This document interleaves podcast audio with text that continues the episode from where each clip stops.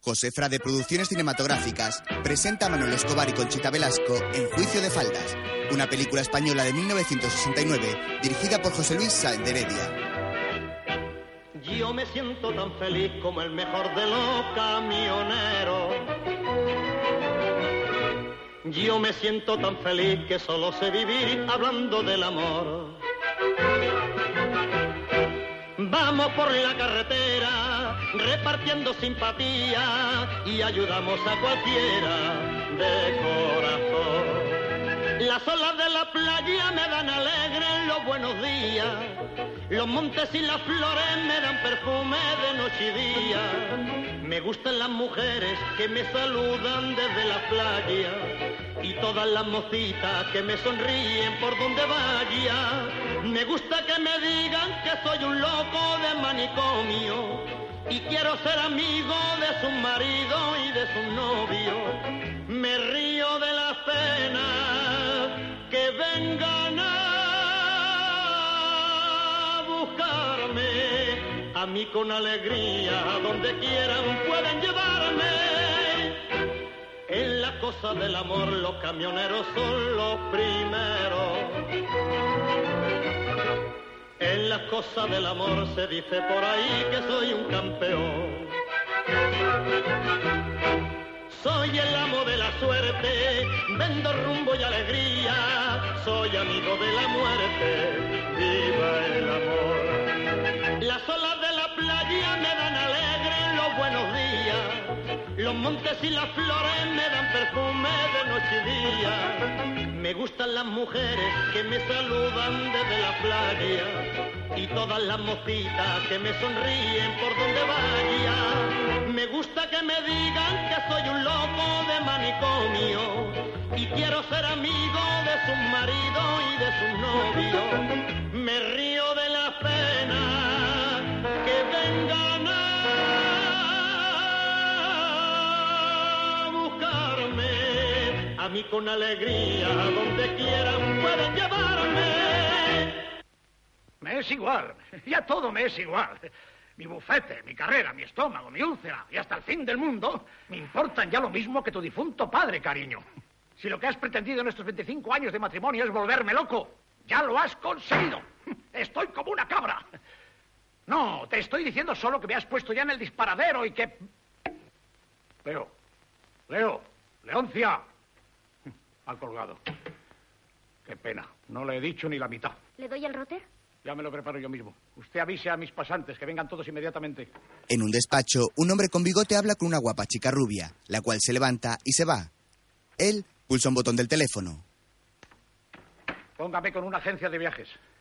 Pero de viajes largos, de Australia en adelante. De pronto, entran tres hombres con una joven vestida de azul. Aquí nos tiene, don Gonzalo. Siéntense. Obedecen. Por algún tiempo se van ustedes a hacer cargo por entero de mi bufete. Yo, por desgracia, tengo que huir. ¿Ha dicho huir? Pues eso es lo que he dicho. Tengo que huir de mí mismo. Seguramente están ustedes al cabo de la calle de que yo tengo dos úlceras. ¿Dos? Sí, dos.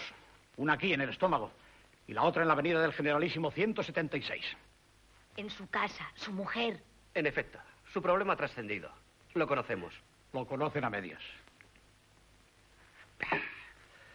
Yo hasta ahora solo he sido un pobre enfermo y un pobre marido. Pero desde hace unos días, no sé si por esta o más bien por la otra, noto con espanto, créanme, que voy derecho al asesinato. Por Dios, don Gonzalo. Les estoy hablando como si estuviera en el Supremo. Voy derecho al parricidio. ¡Qué horror! Comprendan que busque la evasión. El que intente cargarme a esta pobre úlcera con todo lo que hay en las farmacias está permitido por la ley. Pero a la otra, que es la peor, a esa no puedo cargármela porque a esa clase de úlceras la ley, nuestra ley, las ampara maternalmente. Es cierto. Es paradójico. Resumiendo, huyo para no verme incurso en el artículo 406. Me voy. Todavía no sé dónde, pero me voy. Él del bigote se levanta y acude al teléfono. Diga, Al Ah, habla la agencia de viajes. bien. Oigan, Dígame, señor. quiero que me organice un viaje para hoy mismo. ¿Para dónde? Me es igual, con tal de que sea más de 40.000 kilómetros. Lo siento, pero para la luna aún no se despachan. Qué pena. ¿Le interesa un safari en Uganda? Nos han devuelto una plaza. ¿Uganda está lejos? En África Ecuatorial. Se trata de un safari muy atractivo en el que con un poco de suerte puede usted matar un rinoceronte. Puedo matar un rinoceronte. Anóteme. Pasaré dentro de media hora por sus oficinas. Alguien tenía que pagar el pato. Para eso están los rinocerontes. Acérquense.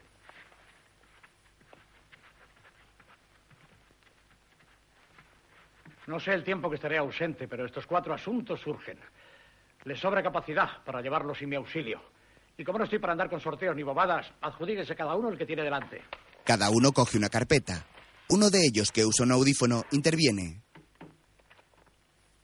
¿Puedo decir que este reparto no ha sido equitativo? Puede decirlo, pero lléveselo. Les deseo que todo vaya bien. Buen, viaje. Que vuelva pronto y sin problemas. ¿A usted qué le ha caído? Si me prometen no creerse obligados a hacer chistes, se lo digo. ¿Qué es? Pues me ha caído una violación. De manera que una violación. ¡Qué barbaridad! ¿Pero cómo te han hecho esto a ti? A mí no, mamá. Ha sido a otra. Quiero decir que cómo te han encargado a ti este asunto. Tú eres una señorita decente. Soy abogado. Anda, deja esto aquí. Pero señorita. Es que, es que, pero, es que en ese bufete no hay otros abogados. Claro que los hay, mamá. Ya hay a quien le ha tocado algo peor que una violación. Mm. Peor. Pero, hija, ¿qué bufete es ese? El de don Gonzalo Carranza, el más famoso de Madrid, y en el que he entrado por ser nieta de tu padre. Van toda clase de asuntos y uno de ellos es este, que voy a llevar yo sola por primera vez si te vas a acostar y me dejas que lo estudie. Mañana recibo al violador. ¿Aquí? No, mamá, en mi despacho. Ay. Pero te mandarán algunos guardias. Por supuesto, mamá, cuatro o cinco. Ay, no, no lo digas en broma. Ese hombre tiene que ser un monstruo peligroso. Posiblemente, pero ¡Qué trances, hija! ¡Qué trances! No le tengas a menos de dos metros. no, claro que no. Despáchale prontito y que le metan en la cárcel cuanto antes. Mamá, pero si tengo que defenderlo. ¡Defenderle tú! ¡A un ser así! Tengo que intentarlo. ¡A un apache! Pero te confieso que estos tipos me caen de lo peor. Y que si al final me lo enchirona no me voy a llevar ningún disgusto. Al día siguiente, Marta, la abogada, llega al bufete con un corto traje blanco que muestra sus piernas. Buenas tardes, Laura. Buenas tardes. La está esperando ese señor. Se miran. Él es el camionero que apareció al inicio conduciendo durante la canción. ¿Es usted Manuel Fernández Miranda? Sí, soy yo. ¿Quiere acompañarme, por favor? Obedece.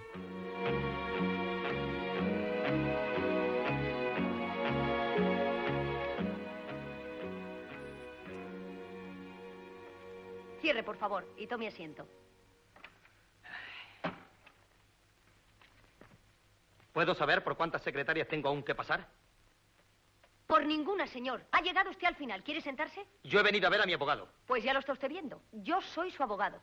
¿Usted se llama don Gonzalo Carranza? Para sus efectos, digamos que sí. ¿Tiene algo que objetar? Sí, claro. Yo he venido aquí porque me han dicho que me iba a defender el mejor abogado de Madrid. ¿Y ahora cree que le va a defender el peor? Eh, No es eso, sino que, que, que, que- que- que la cosa es muy diferente. ¿No se lo oculto? Pero claro que no. Para empezar, ¿usted es abogado de verdad? Ahí tiene mi título. Manolo se acerca a comprobarlo. Pero bueno, es que ya van a ser ustedes de todo. No. A medida que vamos siendo unas cosas, vamos dejando de ser otras. Concretando, señor, don Gonzalo no está en Madrid. ¿Y dónde está? En Uganda. Ah, bueno. Pues le espero. He dicho Uganda y no Arganda. Está en África y para largo. Ah, ya. Pero usted naturalmente es libre de aceptar o no la sustitución. Me lo supongo. Franqueza por franqueza, quiero decirle que si usted tiene escrúpulos de que le defienda una mujer, también los tengo yo para defenderle a usted. ¿Ah, sí? Yo obedezco a mi jefe, pero si usted me releva del compromiso, no solamente no me echo a llorar, sino que le doy las gracias por poder disponer de una tarde. Eh, compréndalo. A, a mí, que, que- que- que- que- que- que- Que no le gusta que le defienda una mujer, está claro. Pues francamente, no. A mí las mujeres me parecen todas muy bien. Y y hasta admito que jueguen al baloncesto. Pero en las cosas de los hombres solo deben entrar los hombres. ¿Y usted cree que lo que ha hecho es de hombre? Mucho cuidado que yo no he hecho nada. ¿Está viendo? Ya se está poniendo de parte de ella. Yo no me pongo de parte de nadie, no he hecho más que ojear el sumario. No, si cuando yo digo... Acabemos. Para atenderle he tenido que anular una serie de cosas esta tarde. Si usted me devuelve mi libertad, yo le devuelvo a usted la suya y en paz. Tome. ¿Y esto qué es? El documento del juzgado en el que se le concede la libertad provisional. Guárdelo. Y puede llevarse también todo esto. A mí ya no me hace ninguna falta. Le advierto que sentiría que... que- que- que- que- que- ¿Qué qué? Perdone, es que me engancho. Ya lo he notado. ¿Que sentiría qué? que se hubiera ofendido. Pues no lo sienta porque no hay tal cosa. Vaya tranquilo.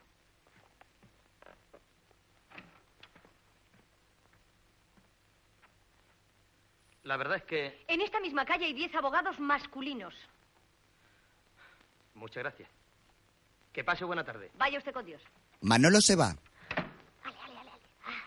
Luego, Marta, al salir, se encuentra a Manolo discutiendo con un policía que multa su camión. Sonríe y se acerca a ellos.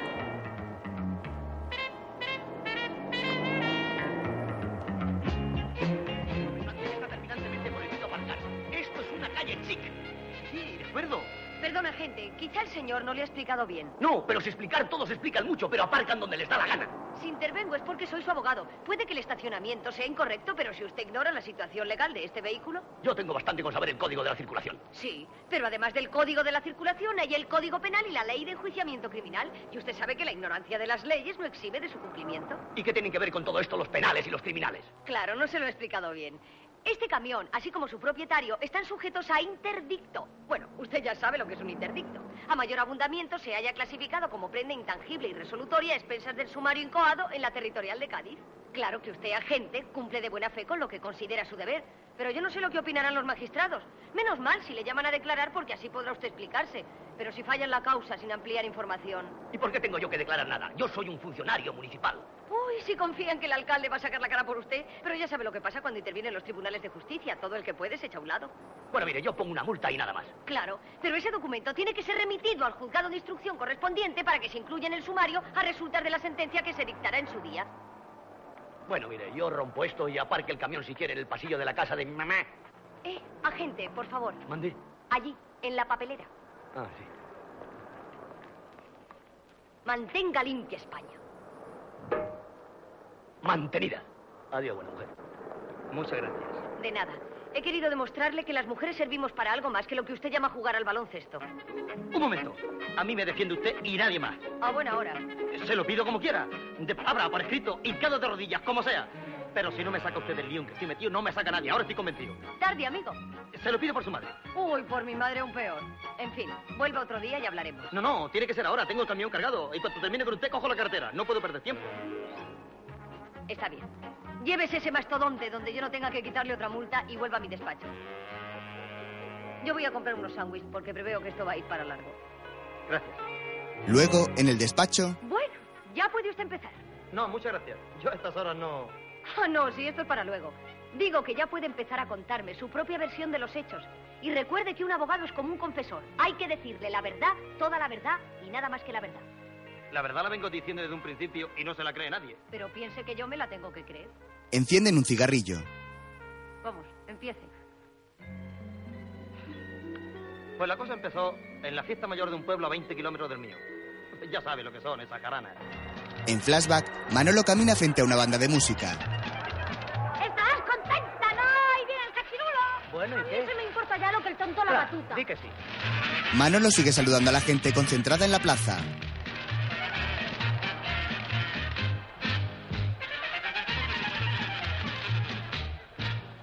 A la vuelta de la esquina hemos visto conservando caramba con los bigotes. Que gaste, señor doctor.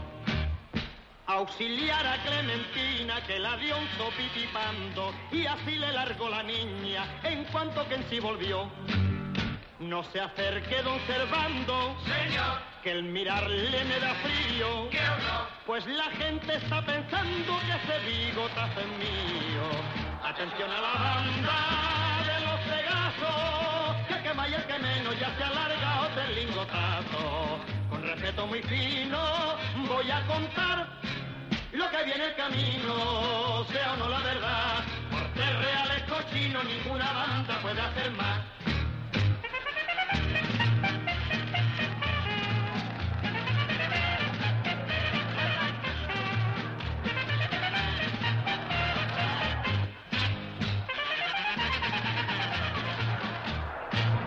Me paró el año pasado una sueca muy ladina, más rubia que los cigales, más blanca que la mejor.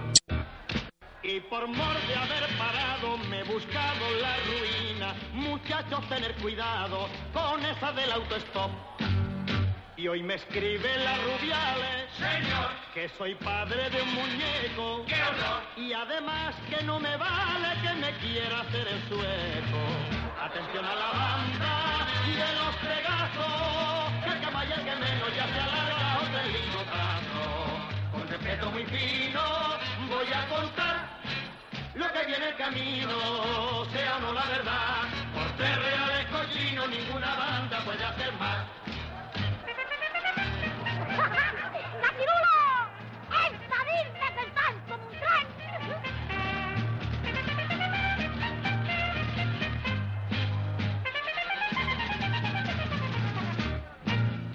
El beber es alegría y hacia al hombre más humano. Caramba lo que estoy viendo, grafita con un porrón.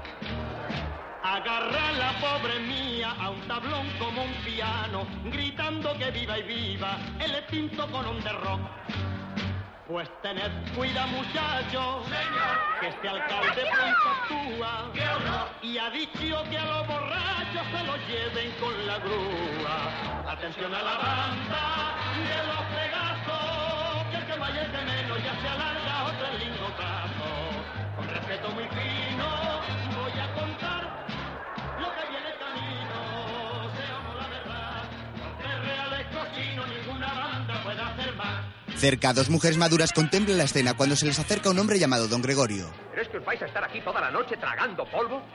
¿Qué quieres? ¿Que nos vayamos al casino para oíros hablar de Biafra y de Vietnam?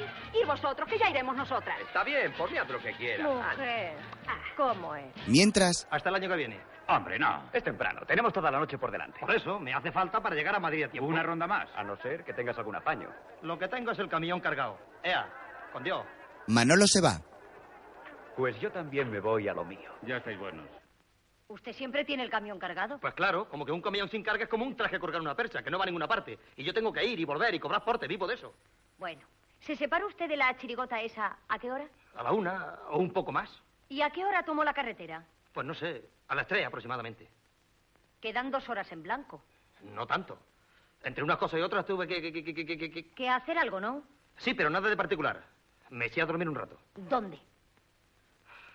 en el mismo camión, ¿Seguro que fue ahí donde durmió? absolutamente. Bueno, siga. Me despertaron las voces de unos que venían cantando. Pero ya te vas, Marcelino. Sí. Hoy le gano por la mano a Manolo. ¿Aún tiene ahí el camión? Es verdad, te voy a andar de buleo. ¿Y ¿Cuándo no? ¿Cuándo la fiesta? Voy, voy. Buen viaje. Adiós. Vamos, sitio. Mientras, Don Gregorio, ¿Se puede saber dónde anda mi mujer? ¿Ya ha ido a buscarla, Paco? No la veo desde hace dos horas, pero no estaba contigo. Pues... eh, eh, ya está aquí. ¿Dónde demonios te has metido? Por ahí, como no parabais de hablar de política, ¿Qué querías que habláramos? ¿De peinados? está bien, no me chilles. Vámonos ya. No nos iremos nunca. Ahora quien hay que esperar es a Paco. Ha ido a buscarte. mientras, Manolo llega a su camión y se monta en la cabina de conducción.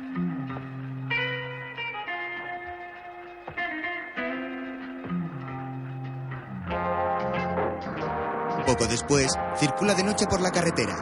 De pronto, desde el arcén, aparece Grafita, la chica del porrón que le animaba en la verbena. La mujer se tumba en la calzada poco antes de que llegue el camión. Manolo frena.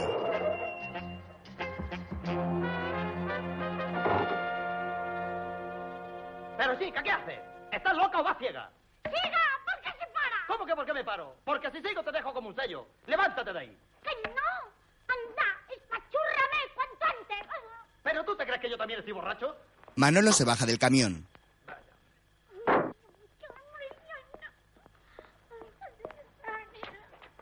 Gratita, ¿qué te ha pasado?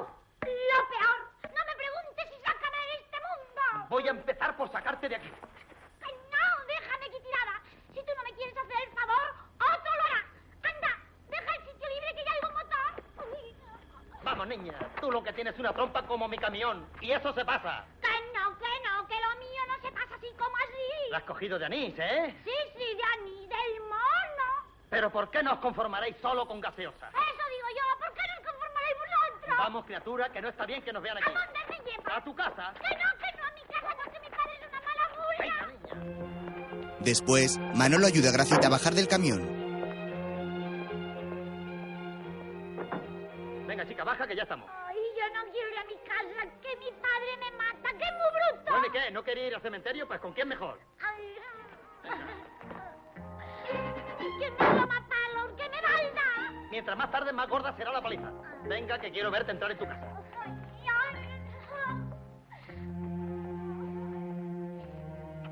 Llévame Venga, venga, venga. contigo.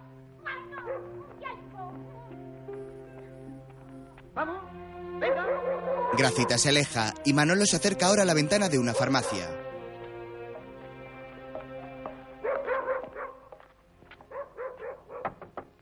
Don Antonio.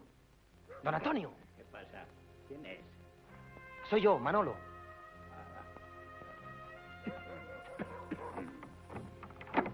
Perdone que le despierte, don Antonio. ¿Qué pasa a estas horas? Pues que necesito algo que me despeje. Si me duermo por el camino, me la pego. Todas las fiestas de ese pueblo acaban lo mismo. Cuentan el éxito por el número de borrachos. Pues no cree usted que he bebido mucho. Lo normal en estos casos. Pues algo habrás hecho para estar tan modorro. Hombre, uno hace lo que puede. Eh, pero ya nos conocemos. Te daré unos comprimidos que llevan simpatina para que te despejes. Entonces el farmacéutico no vio a esa muchacha. No porque cuando le desperté ya la había echado del camión. ¿Y no les vio nadie más durante el recorrido entre los dos pueblos? Salvo lo del coche, que no sé si no vieron porque ni pararon. No, nadie más. ¿Eh? Sin embargo, creo recordar que en el folio 12 se incluye la declaración de un tal Pedro Flores que dice que... claro. Perico el de la gasolinera. Pero bueno, eso fue solo un momento. El camión de Manolo llega a la gasolinera y se detiene en la puerta. De pronto aparece un hombre con mono blanco.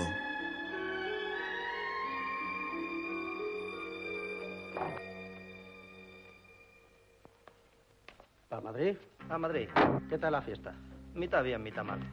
Al dirigirse a repostar, el hombre de la gasolinera ve a Gracita en el asiento del copiloto, la cual apoya sus manos en la cara y muestra signos de haber estado llorando.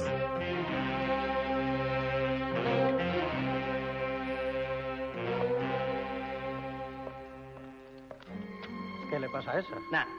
Cosa de mujer. Es la gracia, ¿no? ¿La has visto? Sí. Pues entonces no hagas preguntas tontas. Llénalo del todo. Pues la declaración de ese perico nos viene fatal. ¿Por qué? Si yo hubiera ido de mala fe, no la habría subido a la cabina. Sí, claro, pero... Bueno, ¿qué pasó cuando llegó a Madrid? ¿Puedo decirle algo? Sí, soy su abogado. ¿Usted no había traído algo para...?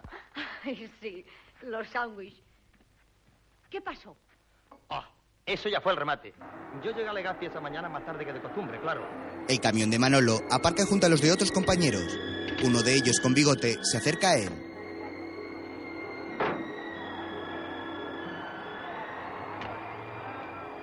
Creí que te había pasado algo. No sé para qué quieres tantos caballos y tanta compresión. Has llegado con los basureros. Sí, pero he llegado. ¿También has terminado de pagar este? El mes pasado. Pregunta en Finanza Auto. Pues sí. Pero es que quieres tener tantos como novias. No, hombre, con los tres que tengo ya me conformo. Si te sobra algo de las dos cosas, acuérdate de los pobres. Manolo comienza a desatar la lona trasera del camión, cuando de pronto descubre a Gracita en su interior. Pero bueno, ¿qué, qué, qué, qué, qué, qué, qué, qué estás haciendo aquí? ¿No te mandé a tu casa? Ya te dije que no quería ir. ¿Pero es que te has venido aquí conmigo, desgraciada? He venido a servir o a lo que sea. No digas tonterías. ¿No comprendes que lo estás enredando todo cada vez más? No, me da igual. Después de lo que me ha pasado, no me puede pasar nada peor. ¿Que no? Tú lo que eres una insensata que no sabe ni lo que te dice. Mira, todo tiene arreglo si no das la campanada y se entera todo el mundo. Lo que tienes que hacer es marcharte a tu casa. Conmigo no, porque no cargo hasta mañana. Pero el Marcelino está aquí y seguro que se vuelve esta tarde. Que no, Manolo, déjame aquí de chacha. O te vas con el Marcelino o te vas con la Guardia Civil. Y a ese ni palabra que es un vocera. ¡Marcelino! ¿Qué? Ah, oye, ¿te importaría llevarte a esta chica para el pueblo? ¿A qué chica? Es la Ingracia, la hija del señor Mariano. Hola, Marte. Pero también con esta. Calla, burro, a ver si vas a pensar mal. Yo acabo de enterarme como tú. Por lo visto anoche se amodorró, se metió aquí dentro y se quedó dormida. Ya, ya. Conviene que te la lleves tú que sales antes para que no se asusten y empiecen a dragar las acequias. La llevaré. Venga, baja. Mm. Pues la declaración del tal Marcelino es la que más le compromete a usted. Ese es un desgraciado comido por la envidia. Y si lo sabía, ¿por qué le utilizó para esto? ¿Y qué quería que hiciera? ¿Mandarla por correo? Yo no salí hasta el día siguiente. Bueno, siga. ¿Y cuando Marcelino la entregó a sus padres, qué pasó? Eso yo, claro está, no lo vi. Pero conociendo la yunta que forma ese matrimonio y lo que ha venido después, es muy fácil imaginárselo. ¡Anda para adentro, mala hija! Y dime cómo fue, desgracia.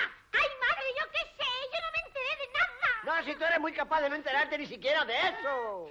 Me emborracharon. Me hicieron fumar una cosa prohibida. ¿Grifo? Creo que sí. Pero tú has fumado de eso, Pero Morfa. ya creí, no quieres que una princesa hippie. ¡Ay, madre, con la guilla no! ¡Cójala del otro lado! Déjala, déjala, no sea bruto. No sea bruto, que así no se arregla nada. Dime a mí quién ha sido. Dime quién ha sido. Ya le he dicho que no me acuerdo de nada.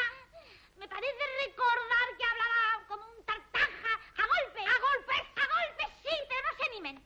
No me acuerdo de más. Yo solo sé que veía muchos redondeles, muchas rayas negras y nubes, muchas No nubes. vas a decir que fue el hombre del tiempo. Pero un hombre sí fue. ¡Dime quién fue, mala hija! ¡Ah, ¡Dime quién fue! Ya le he dicho que no lo sé.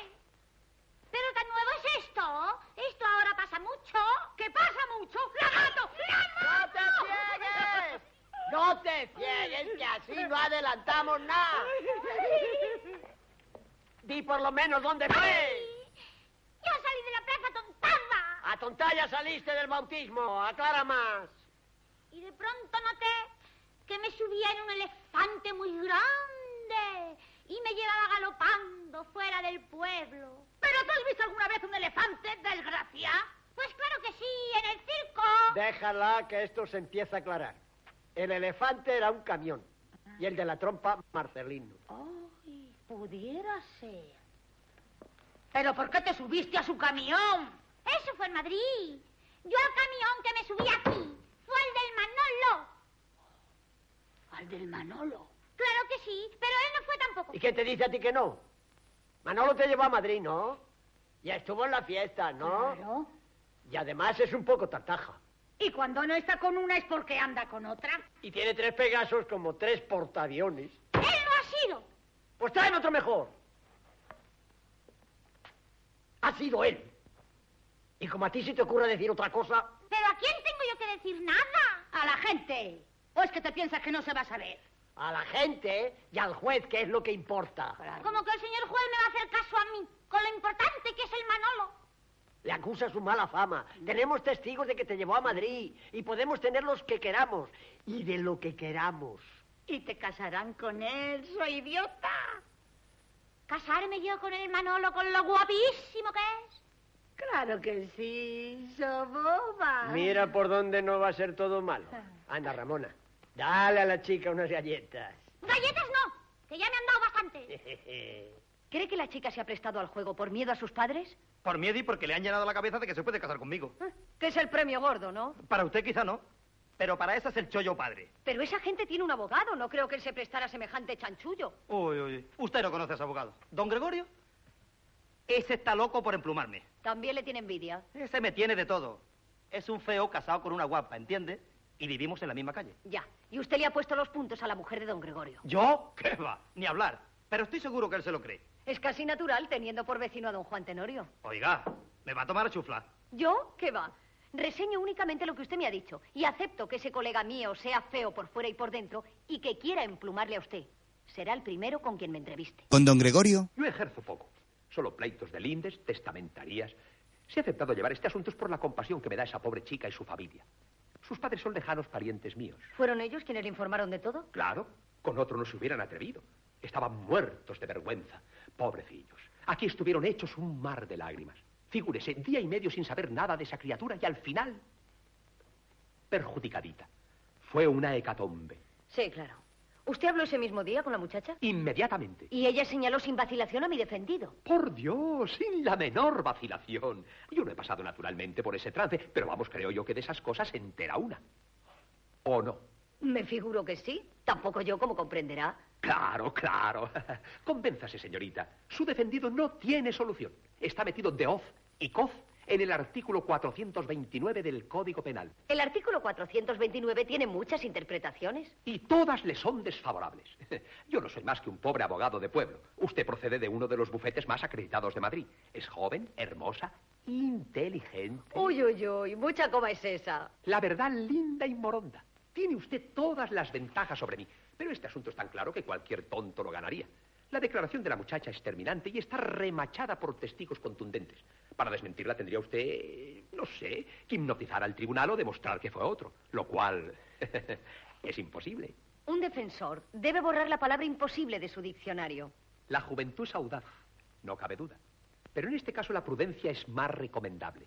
Para su patrocinado sería más práctico, créame, llegar a un acuerdo ofreciendo a esa infeliz la debida reparación. Así se lo comunicaré. ¿Y se lo recomendará? Eso depende del resultado de mis indagaciones. Pienso quedarme aquí unos días. Me han dicho que hay un buen parador de turismo. Ah, sí, el mesón de la molinera. Precioso. Está justamente entre los dos pueblos. Mientras, Manolo, vestido con un mono azul, canta una canción a la vez que repara el camión. Yo no sé quién será el que quiere liarme. Yo no sé quién será, pero van a por mí. Tiene gran interés en llegar a casarme. Sin saber la verdad, no me casan a mí. Alguno tuvo que ser quien puso el anzuelo. Y a mí me quieren cargar con este mochuelo. Alguno tuvo que ser quien puso el anzuelo. Y a ti te quieren cargar con ese mochuelo.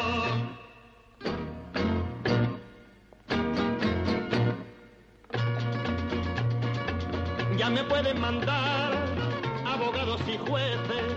Yo no pienso pagar porque tengo razón. Y me voy a cobrar la faena con creces cuando llegue a saber el que a mí me lió. Alguno tuvo que ser quien puso el anzuelo y a mí me quieren cargar con este mochuelo. Alguno tuvo que ser quien puso el anzuelo y a ti te quieren cargar con ese mochuelo.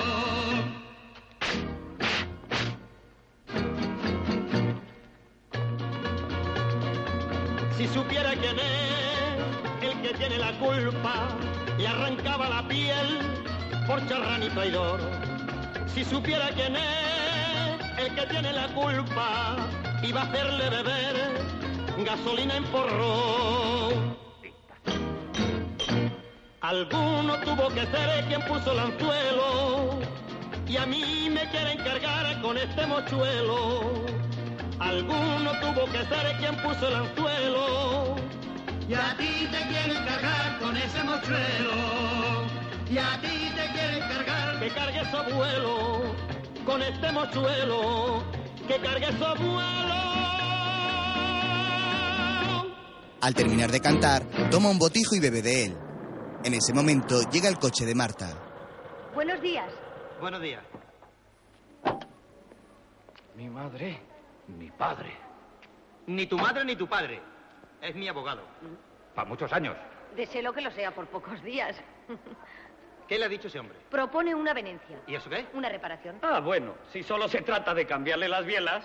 Más bien espera que se case con esa chica. ¿Eso espera? Pues menos aún. Antes prefiero darle los tres camiones. ¿Eh? ¿Pero qué dices? Los camiones no, Manolo, por tu madre. ¿Con qué vamos a comer? Con los dientes, si no lo dejan. Que es el esfuerzo tuyo de 10 años. ¿Y qué quieres? ¿Que me case con eso? Pues no está nada mal. Pues carga tú con ella y así libra la empresa. Vamos, hombre. ¡Ea, lo vuestro!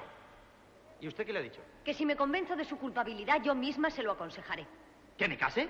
Naturalmente, esa pobre chica ya seguro que va a tener un niño. Pues que cargue con él su padre, que yo no soy. En ese caso, la única solución es encontrar al verdadero culpable. ¡Ay, ay! Yo le daré una pista. Y yo dos. Yo creo que ha sido alguien del otro pueblo. Aquí no hay nadie capaz de eso. Y menos este hombre, que es un pedazo de pan. Y que si quiere mujeres las tiene apuñados y las más guapas del contorno Pues alargando hasta Legazpi. Bueno, bueno, ya está bien. Ea, déjanos en paz. Un momento. A mí eso de las pistas me interesa. Vamos a ver. ¿Quién cree usted que fue? Yo creo que la cosa está entre el cachumbo y el cachirulo. Otro día, Indica, indica, macho. Uh. ¿Pero esto qué es? Vaya piernas de os hermosas. No te aceleres, muchacho, que tú en cuanto ves una escoba con faldas... Oye, que esto de escoba nada. Si acaso una aspiradora de lujo. tres hombres del pueblo hablan al ver llegar a Marta, la cual, a continuación, entra en un bar. Buenas tardes. Buenas tardes. ¿Es este el bar La Peña? Sí, señorita. este, Muchas gracias. De nada. Un café solo, por favor. Ya se lo marcho. Entran los tres hombres. ¿Me puede decir si viene por aquí un tal Rafael Fernández Martínez? Fernández Martínez. Sí. ¿Lo conocéis vosotros? Aquí en la caja de ahorros. Parece que hay un muchacho que se llama Fernández. Y en la central lechera un señor que se llama Martínez. No son dos, solo uno. El que yo digo es uno de los de la chirigota. Alto, moreno. A ver si va a ser el rompepollos. No. A este parece que le llaman cachirulo. Ah, el cachirulo. Sí. El Ah, cachirulo. Menudo pájaro. Pájaro, ¿eh? Ya lo creo. ¿Y viene por aquí? Solía venir algunas veces, señorita, pero hace ya tiempo que no viene. Ese se fue con la música a otra parte, ¿A dónde? a Alemania. Pero si se trata de tocar algo, Ujú. ¿Y a qué ha ido allí? dijo que a trabajar. Pero si hubiera ido a eso, ya lo habrían echado. ¿No lo ha hecho nunca? No, ¿eh? ¿Y aquí qué hacía? Vivir del cuento. Y de su madre que tiene un estanco, la tenía seca. Aquí tiene. Gracias. Después, en el estanco, Le echan fama de vago, pero no es verdad. Lo que le pasa al chico es que le da vergüenza que le vean trabajar. Por eso se ha ido tan lejos. ¿Le sirve este? Mm. Sí, sí, muy bien, muchas gracias. ¿Llevaba mucho tiempo proyectando ese viaje? Nada. Le entró como un repente. Ah, Como un repente. Sí. A los pocos días de la fiesta mayor dijo, me voy. Y se fue a Alemania. ¿Tenía novia? Huyendo de alguna se ha debido ir. ¿Sabe usted su dirección? Me interesa porque recojo canciones populares. Ay, ya. Él sabe muchas. Me ha escrito dos veces. Está en un sitio muy enrevesado. Cuando le contesto, me cuesta más escribir el sobre que la carta. Aquí tiene. la madre le da una carta. 18 Rue Guy Lossac. Cherburgo. Oiga, esto es Francia. Bueno, lo mismo da. Aquí en cuanto alguno se va al extranjero, quitando Madrid o Barcelona, decimos Alemania. De modo que usted pasó por aquí alrededor de las 2 de la madrugada. Puntualmente, señorita. Para ciertas cosas en el campo no valen las fiestas. Yo tenía hora de riego y eso no se puede perder. ¿Y vio usted algo? ¿Qué voy a ver? Oí sí. Casi tan claro como la estoy oyendo a usted ahora mismo. Las voces salían de ahí. ¿Y eso qué es? Un pajar abandonado. La voz de ella no se podía confundir con ninguna. Decía, por tu madre, quítame ya la bota. ¿La bota? Pienso yo que sería la del vino. ¿Y la de él? También la oí. Pero entre que el hombre más se debía dedicar a otros afanes y que era tartamudo, ¿Tartamudo? al menos tartajeaba. ¿De eso está usted seguro? Toma, no. Hablaba como las motos. Bum, bum, bum, bum, bum. ¿Y a usted no se le ocurrió ¿El qué? echar un ojo? ¿Echar un ojo y no tengo más que uno? Vamos, quite. Pues sí que estoy yo pa' despilfarro. ¿Y qué tartamudos conocidos hay por aquí? En este pueblo que yo sepa, ninguno. Bueno, ¿y qué, qué, qué, qué, qué, qué? Por favor, no me tartamudee. Pero si es que me engancho cuanto que me pongo nervioso. Pues ahí está lo malo, ¿y ahora por qué lo está? Yo qué sé, será porque lo estoy viendo y... No me diga que es por eso. ¿Y por qué va a ser? Estoy deseando saber qué es lo que he averiguado. Poco y no bueno. ¿Sabía usted que el cachirulo ese está en Francia? ¿En Francia? Hmm. ¿Desde cuándo? Desde entonces. Ay, qué tío. ¿Y por qué se ha ido ese? Dicen que a trabajar. ¿A trabajar? Vamos, hombre, eso no se lo cree ni él. Es fácil averiguarlo. Ahora van a llamarme de Madrid. Pero dígame, ¿usted le conoce bien? Digo, menudo, pero si cantamos juntos. ¿Es tartamudo? Le gustaría que lo fuera, ¿verdad? No sabe cuánto. Pues no, el cachirulo habla como usted y como yo. Precise. ¿Como quién? Porque si habla como usted aún hay esperanza. Pero es que para usted yo soy tartamudo. Si solo lo fuera para mí. Lo malo es que lo es usted para todos y que hay un testimonio rotundo de un labriego de que el autor del desaguisado tartamudeaba. Eso no tiene valor, si en ese momento tartamudeamos todo. ¿Ah, sí? Eh, Vamos, entiéndeme, quiero decir que... que, que, que, que- que- ¡No se enganche! Pu- pu- pu- No, no machuche. El que aquel hombre, que por fuerza tenía que estar alobado, en aquel momento no hablara precisamente como Matías Prat, es muy comprensible. No tiene valor ese testimonio. Pero si dice que hablaba como una moto. Es natural, si vaya embalado. Qué información tan deplorable. De modo que todo lo que han escrito los poetas referente a ese trance son puras patrañas. Una cosa es lo que se cuenta y otra cuando se está en ello. Créame a mí. Me está usted haciendo polvo. Resulta que a pesar de Shakespeare y Lope de Vega, cuando llega el momento, todos motocicletas. Al menos los que andamos por gasolina. Al que es balandro, ni se le siente. Penoso. Oiga, que entre ustedes también las hay con escape libre. No tengo el menor interés en que siga instruyéndome sobre motores de explosión, aunque reconozco que es usted un técnico muy acreditado. He venido a otro asunto. No, a este. Estamos hablando de si mi defectillo me compromete o no. Y yo digo que, que, que, que, que, que no. Y yo digo que, que, que, que, que, que sí. Si no le hubieran visto con la chica en la carretera, en la gasolinera y en Legazpi, puede que el testimonio de ese labriego no fuera tan agravante, pero siendo así lo es. Y el acusador va a aprovecharlo. Y en cuanto le hagan a usted hablar y empiece a engancharse, el tribunal... Pero es que me van a hacer hablar. Ah, pues claro, ¿qué cree? Que la que tiene que hablar es usted. Y usted tendrá que declarar y contestar a lo que le pregunten. Y en cuanto empiece con el petardeo, don Gregorio sonreirá al tribunal. Y los magistrados le apuntarán el cuarto gol en contra. A no ser que su teoría sobre la tartamudez prematrimonial sea tan general que también ellos la compartan. Que ya empiezo a creerlo. Me está usted arrugando. Oiga, ¿y si no hablo? ¿Qué dice? Pues que me puedo quedar de verdad afónico de no poder hablar. Inútil. Se suspendería el juicio hasta que pudiera hacerlo. Sí, claro. ¿Toca usted el piano? Un poco. ¿Le importaría hacerlo para mí? ¿Ahora? Sí, ahora. Ahí mismo lo tenemos. Pero bueno, ¿a qué viene esto? Estamos hablando de cosas serias. Y vamos a seguir. Pero antes quiero cantarle algo. Son solo dos minutos. Y le aseguro que no lo hago del todo mal. Decididamente es usted un caso aparte y eso me hace abrigar cierta esperanza. La locura es un eximente. Bueno, ¿qué quiere usted cantar? Tiene que ser algo que yo sepa. Por mí, yo menos ópera. ¿Conoce esto? ¿Tus ojos negros? Sí. Sí, lo conozco. Vamos a ver si me acuerdo.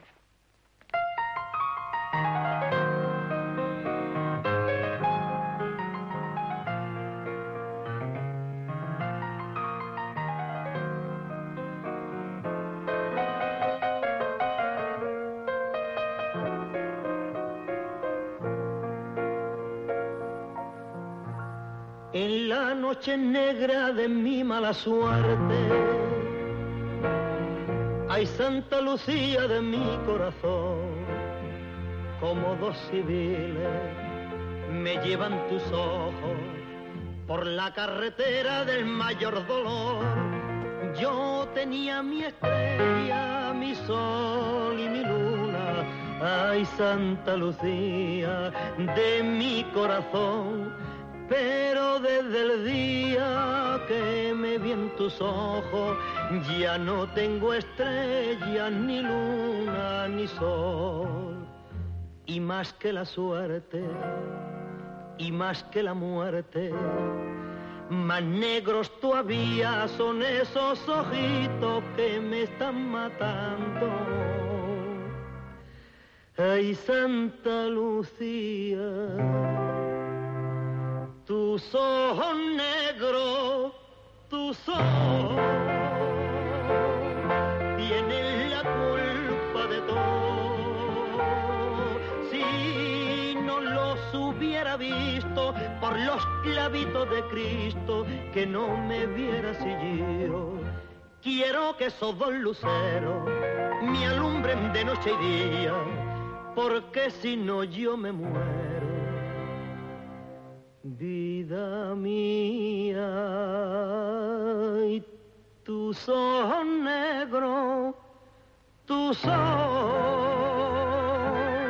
candiles de mi dolor,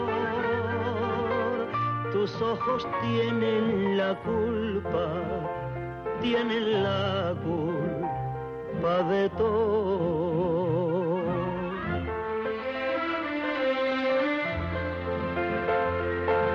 Ambos comienzan un cortejo de miradas y medias sonrisas.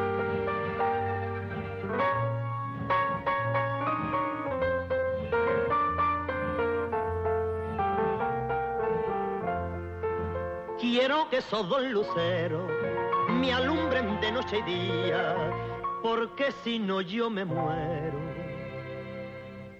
Vida mía, y tus ojos negros, tus ojos, candiles de mi dolor, tus ojos tienen la culpa, tienen la culpa de todo.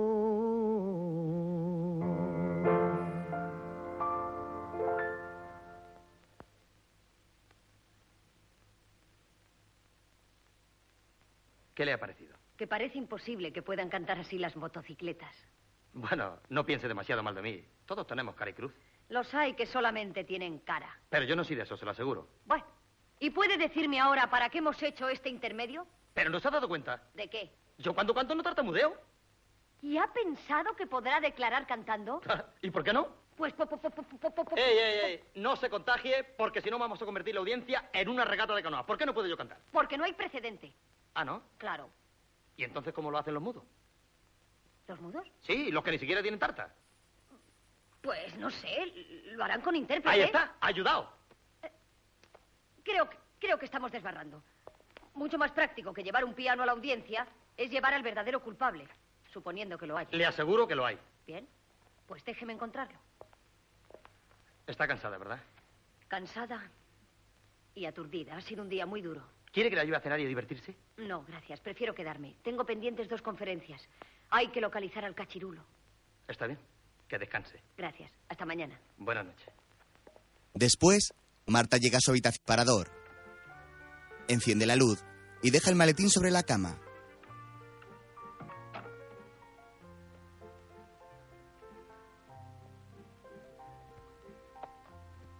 Se quita el collar y luego hace lo mismo con la parte superior de su traje, dejando al descubierto su sujetador.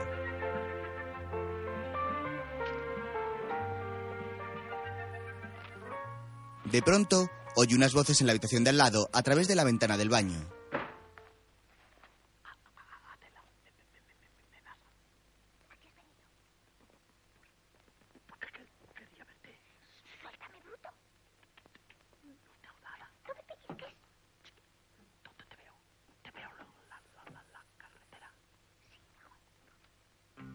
Marta corre hacia la puerta y ve salir a un hombre de la habitación. Hace el intento de ir tras él, pero se da cuenta de que está en ropa interior. De pronto, de la misma habitación sale una camarera. Entonces, Marta cierra la puerta y corre hacia el botón de llamada de los camareros. Lo pulsa y al poco llaman a la puerta. Pase, pase. ¿Llamó la señorita? Sí, pase, por favor. Dígame pronto, ¿con quién estaba en la otra habitación? ¿Yo? ¿Con nadie? No mienta, estaba usted con un hombre. Virgen Santa, ¿cómo puede decir que una servidora? Una servidora estaba con un hombre y yo le pido, por favor, que me diga quién era. Le aseguro que no le va a pasar nada, no voy a decir ni una palabra. Yo no estaba con nadie. Es inútil que niegue, les he oído y les he visto. Vamos, un hombre. Jesús, Jesús. ¿Se llama así? No se llama de ninguna manera. Yo entré solo a cambiar las toallas, mírelas. ¿Y a quién le decía entonces, suéltame, bruto? ¿Yo? Sí, usted. ¿Quién es el bruto que ha intentado abrazarla con las manos tignadas? ¿Tignadas?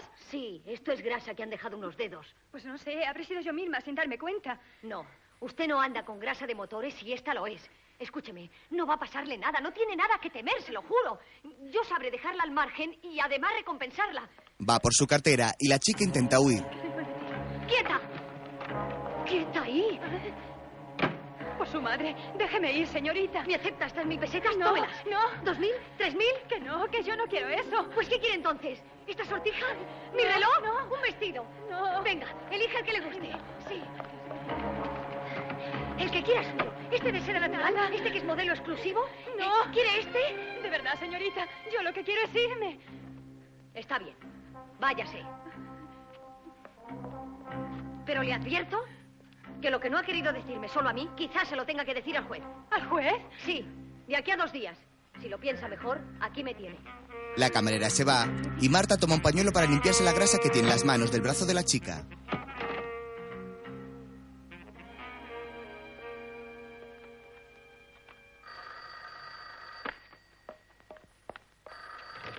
Dígame. ¿Madrid? Ah, sí, sí, póngame. ¿Javier? Vaya, hijo, por fin. Te he llamado a todas partes. He tenido un día muy movido y he venido a tomarme una copa. No todo va a ser trabajar. Bien, ¿qué quieres? Me urge una información sobre un tipo que se llama... mm, Rafael Fernández Martínez. Toma nota. Y vive en el 18 Rick Guy Losac. ¿Lo has apuntado? Sí. En el Diswit, ¿verdad? ¿Y qué quieres saber? Primero, ¿dónde trabaja si es que trabaja? Y segundo, ¿en qué fecha exacta suscribió el contrato de trabajo? Exacta, ¿eh? Y lo que puedan decirte sobre su conducta en el consulado. Correcto. ¿Para antes de dos días? Ya, lo intentaré. Al día siguiente, el hombre que le dio la información en el bar sobre el cachirulo está en su barco, cuando aparece Manolo en moto. Está en la piscina. ¿Quién está en la piscina? Tu Abogada, venías a eso, ¿no? Sí. Pues ahí la tienes. ¿Y cómo la tienes, macho? ¡Qué suerte! ¿Te lo parece, eh? Hombre, merece la pena meterse en líos. O que te metan. Eso, eso. ¡Con Dios, Prisco! Eso.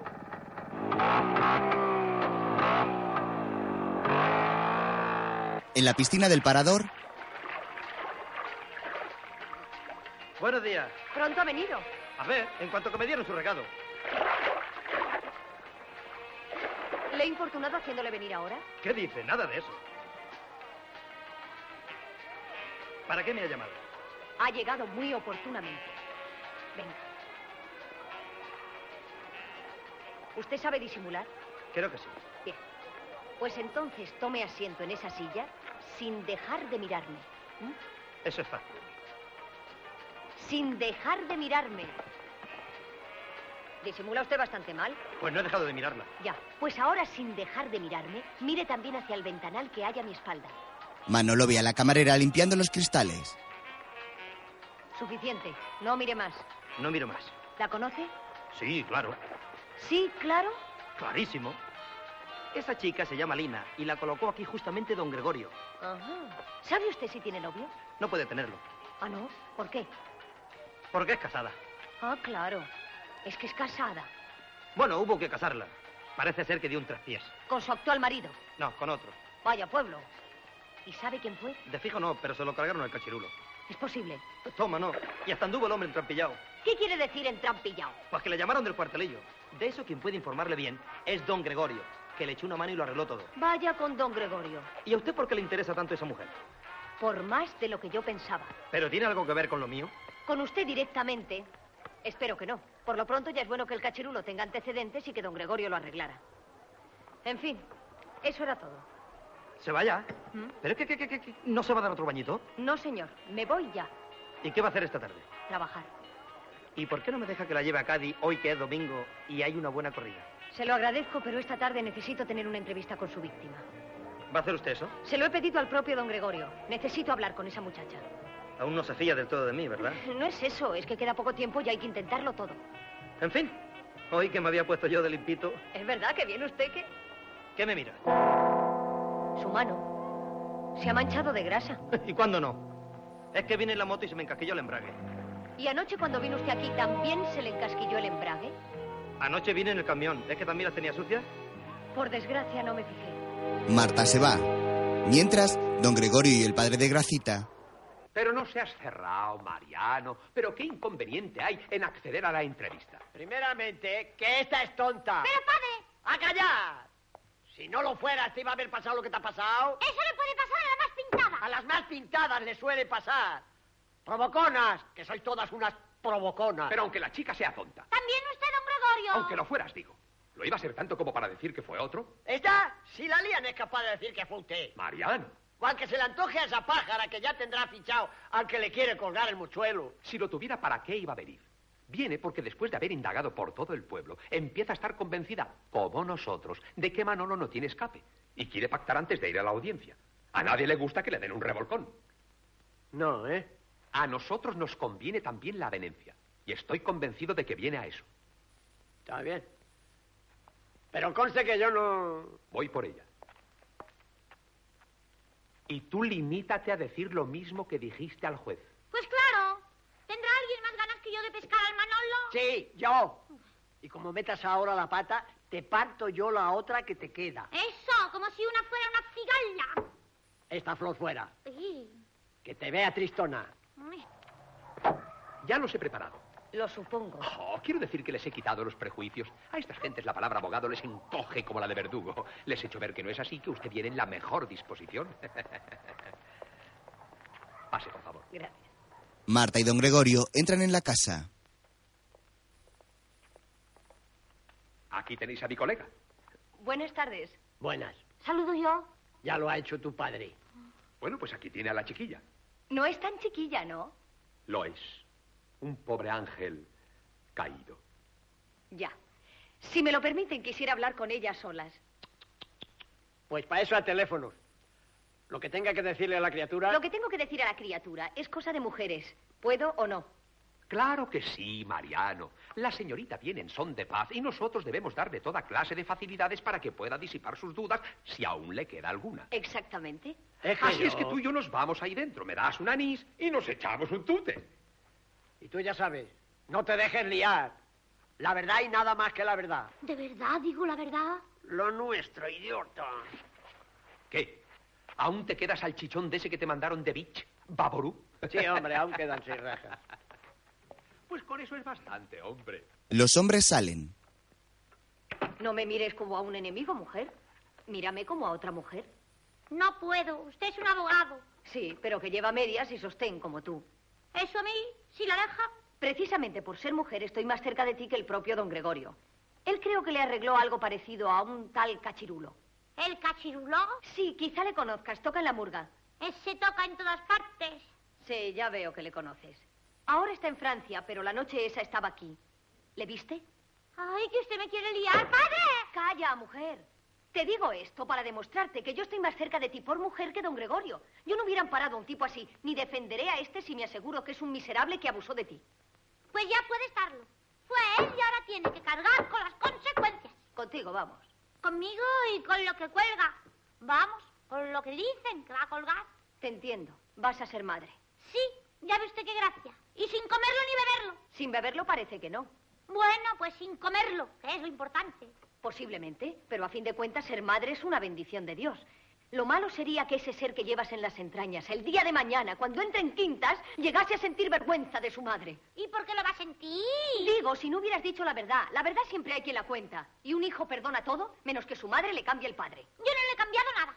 Yo lo que no quiero es que se quede sin ninguno. Muy justo, pero eso no es razón para echar mano del que más convenga, sino del que realmente lo es.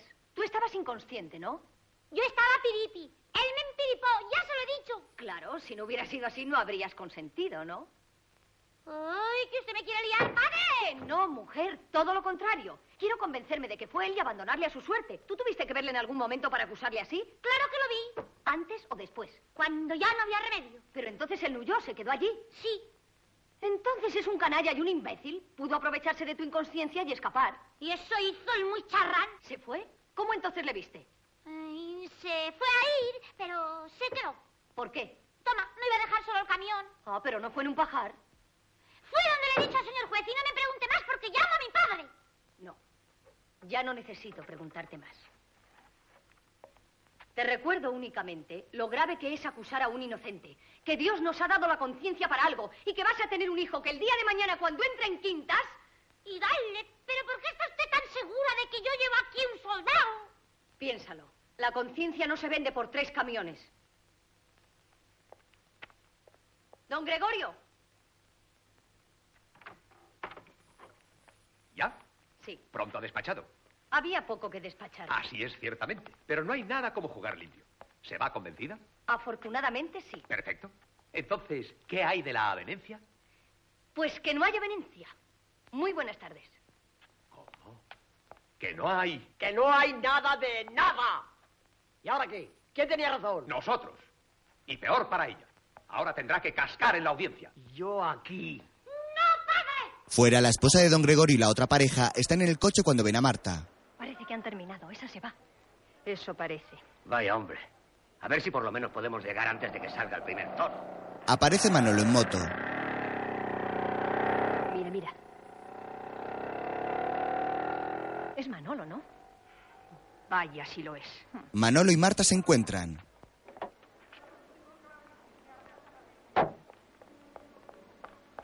¿Cómo me alegro de encontrarle? Pero si la estaba esperando.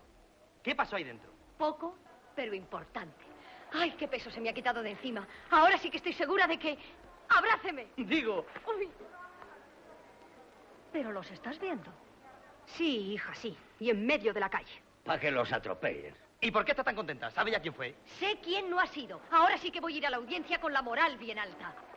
Pero es que, que, que, que vamos a ir a la audiencia. Eso no hay quien se lo evite. El martes está usted en el banquillo. Hombre, no. Sí, señor. Pero esta tarde nos vamos a los toros de Cádiz. ¿A los toros? Si quiere llevarme. No voy a querer. ¿Vamos en la moto? No, que se le encasquilla el embrague. Déjela ahí y vamos en mi coche. Pues ahí se queda. Se montan sin que desde el otro coche le quiten el ojo de encima. Esta lo saca, ¿eh? Vaya si lo saca. Sí, hija, sí. Lo saca y se lo queda. Pero ¿y Gregorio qué hace aún ahí dentro? Que va a salir el toro. Ah, vamos, ya salió. Don Gregorio vuelve al coche.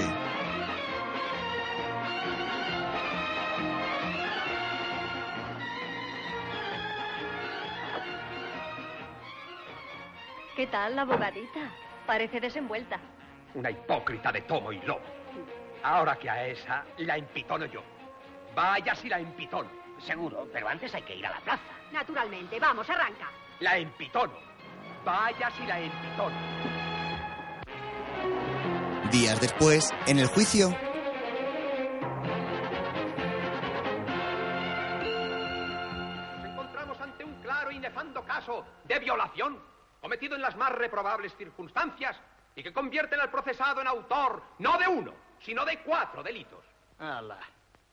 Violación, abusos deshonestos, estupro y rapto, puesto que consta que el procesado se llevó a su inocente víctima contra su voluntad. Yo que me voy a llevar. Se metió ella escondida. El procesado debe abstenerse de toda clase de interrupciones. ¿Aunque mientan? Aquí no miente nadie. Repórtese. Está bien. Estoy por no oída la intemperancia del procesado y conforme a lo expuesto me propongo solicitar de esta sala le sean aplicadas las correspondientes penas de reclusión menor, prisión menor y prisión mayor en sus grados máximos. Sí, hombre. Y la horca y la cámara de gas. Puesto ya a pedir. Quiero manifestar, no obstante, que mi representada se haya dispuesta a retirar la denuncia si el procesado se aviene a darle por matrimonio la debida reparación. No, no y no. Eso sí que- que- que- que- que- que- que... Mi patrocinado quiere decir que no se reconoce culpable. Sobreentendido. ¿Tiene algo más que añadir la acusación privada? Poco más de momento. Sino subrayar que fundamento la necesidad de mi petición en el sublevador contraste de las dos figuras de este drama. Ella, una infeliz hija de familia en la más esperanzada de las edades. Él, un mujeriego impenitente y cínico para el que la mujer no es otra cosa que un instrumento de placer y que se jacta públicamente de ser lo que vulgarmente se llama un conquistador. En pocas palabras, un hombre vil con conciencia de ser lo que impide considerar cualquier atenuante y que perfila su acción con los aditamentos más execrables. He dicho. Tiene la palabra la letrado defensor. Con la venia. El señor acusador privado acaba de deslumbrarnos con una exhibición de pirotecnia. Los delitos estallan en el aire como cohetes teñidos de colores rosados o lúgubres con sabia discriminación. Perfecto. Esta defensa no tiene ningún inconveniente en aceptar como buenos todos los cohetes y aún añadir alguno más, ya que por mi condición de mujer es muy comprensible que me sienta solidariamente inclinada a reprobar delitos como el que nos ocupa. Caiga pues todo el peso de la ley para quien, como acaba de decir mi ilustre colega, la mujer es solo un instrumento de placer y ejerce únicamente esta triste creencia. No voy a tratar de aminorar en lo más mínimo las penas aquí propuestas. Me propongo únicamente demostrar que el destinatario de ellas no es el hombre que las envidias y la especulación han sentado en el banquillo, sino otro, que nadie tiene interés en descubrir porque el procesado, a pesar de haberlo presentado el señor acusador privado como el más vil y despreciable de los hombres, resulta paradójicamente que es apetecible como marido. De momento solo quiero añadir que tengo la esperanza de identificar al verdadero culpable a lo largo de este proceso y la confianza de que, aunque así no fuera, este tribunal no se avendrá a inculpar a un hombre digno y trabajador por indicios tan pobres y tan sospechosos de interés personal como los que obran en el sumario. Por todo ello solicito de esta sala la libre absolución de mi patrocinado con todos los pronunciamientos favorables. He dicho. Sí, señor. Así se habla. Ea, vámonos, que esto ya está claro. Vuelva a su sitio el procesado.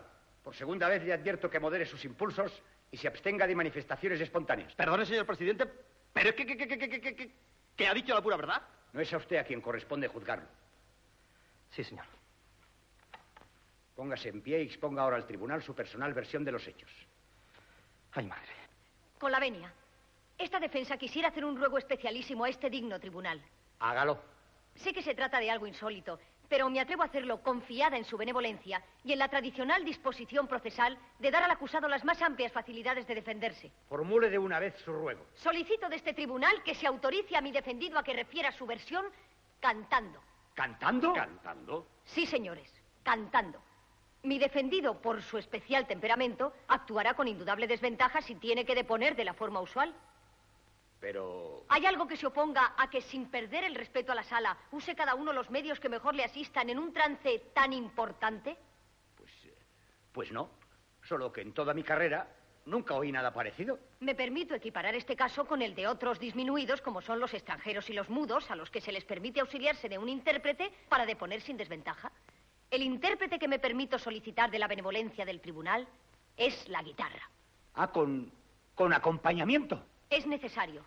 Para reforzar mi petición, quiero recordarles que en esta noble tierra el hablar y el cantar es casi lo mismo, y que cantando se han hecho aquí cosas tan serias como las Cortes de Cádiz y la Guerra de la Independencia. Me acojo, pues, a lo que bien podría llamarse el fuero gaditano para ayudarme a obtener la benevolencia del tribunal. Con la vez. ¡Ah! Me permito hacer notar, además de oponerme, que la extraña pretensión de mi colega de convertir esta dignísima sala en algo así como el charco de la pava no tiene otra pretensión que la de disimular que el procesado es propenso al tartamudeo, circunstancia importante puesto que consta en autos que el violador era tartamudo. Con ese fin, entiendo que sería lícito. ¿Alguna objeción por parte del Ministerio Público? Soy gaditano. Concedida la autorización. Expreso mi gratitud al señor presidente y le ruego que haga comparecer en la sala al chato de Puerto Real y sus hermanos. Inaudito. Bueno, pues que comparezca el chato de Puerto Real y sus hermanos. El chato de Puerto Real y sus hermanos. Entran en la sala tres hombres, cada uno portando una guitarra. ¿Y esos aquí qué pito tocan? Pito ninguno, padre, llevan guitarras. ¿Pero es que van a tocar ahí dentro? ¿Y eso cómo va a ser, hombre? Vendrán de testigos. ¿Testigos de qué? Es que en ese pajar había tocadores. Allí, que yo sepa, solo tocó uno. Ahí. Os he dicho yo que estos venían por el Manolo. ¿Será posible? Claro, y ahora le preguntarán, ¿jura usted tocar la verdad, toda la verdad y nada más que la verdad? ¿Eh? Callar que empieza el show.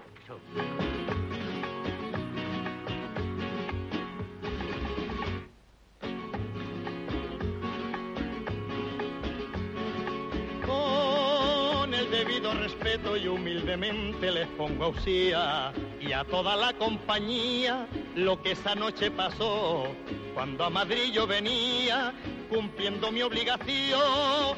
Yo venía cantando con alegría, mas no crea la sala que estaba puesto por la bebida. Y al salir de una curva me la tomé. Un borracho no frena y yo frené. En mitad del asfalto me valga Santana estaba tendida igual que una rana. Me tiré de un salto y me fui pa' ella. Vi que estaba viva, bendije mi estrella. Y así me dijo Gracita, maldita sea mi suerte, ya estoy atropelladita, soy la novia de la muerte, me la subí a la cabina, pues mi intención era sana, y la dejé en una esquina y así le dije con Dios paisana, por la pastora divina que la he tratado como a mi hermana. Muy bien, vamos por ello. Venga, amigo.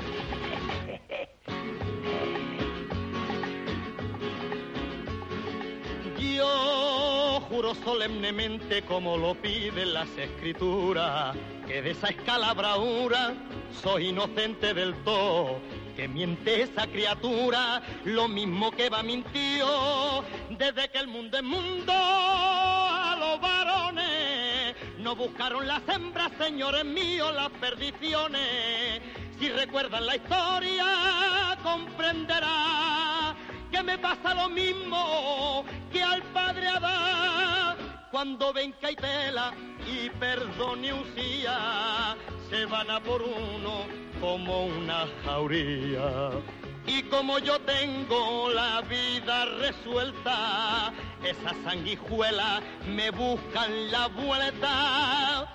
Si por ser bueno y honrado y dar la sangre a cualquiera y cumplir con lo mandado de auxilio en la carretera, me puedo ver condenado y encerrado como una fiera. Le juro, señor letrao, cuadre o no cuadre de esta manera, que no paro ni a mi padre ni aunque le vea las tripas fuera, que no paro ni a mi padre ni aunque le vea las tripas fuera. Al acabar, el juez trata de contener la risa. Luego toma la palabra. Quedamos enterados de su versión y me permito aconsejarle que en el futuro siga teniendo para las necesidades de auxilio en carretera la misma buena disposición que este tribunal acaba de tener para usted. Pueden retirarse. Vamos. Con Dios, señores, que no decaiga. Los músicos se marchan. Usted vuelva a su sitio. Manol obedece. Y ahora, de un modo más ortodoxo, vamos a proceder al interrogatorio de los testigos que ha propuesto la acusación privada. Pido que comparezca el testigo Marcelino Márquez Segura. Consta en autos que usted presenció en el mercado de Legazpi la llegada del camión del procesado y que en él venía mi patrocinada. ¿No es cierto? Lo es.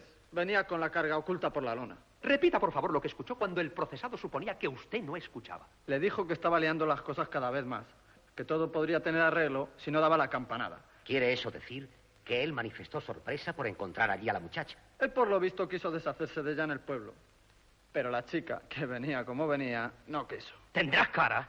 Por mi parte no hay más preguntas. Con la venia.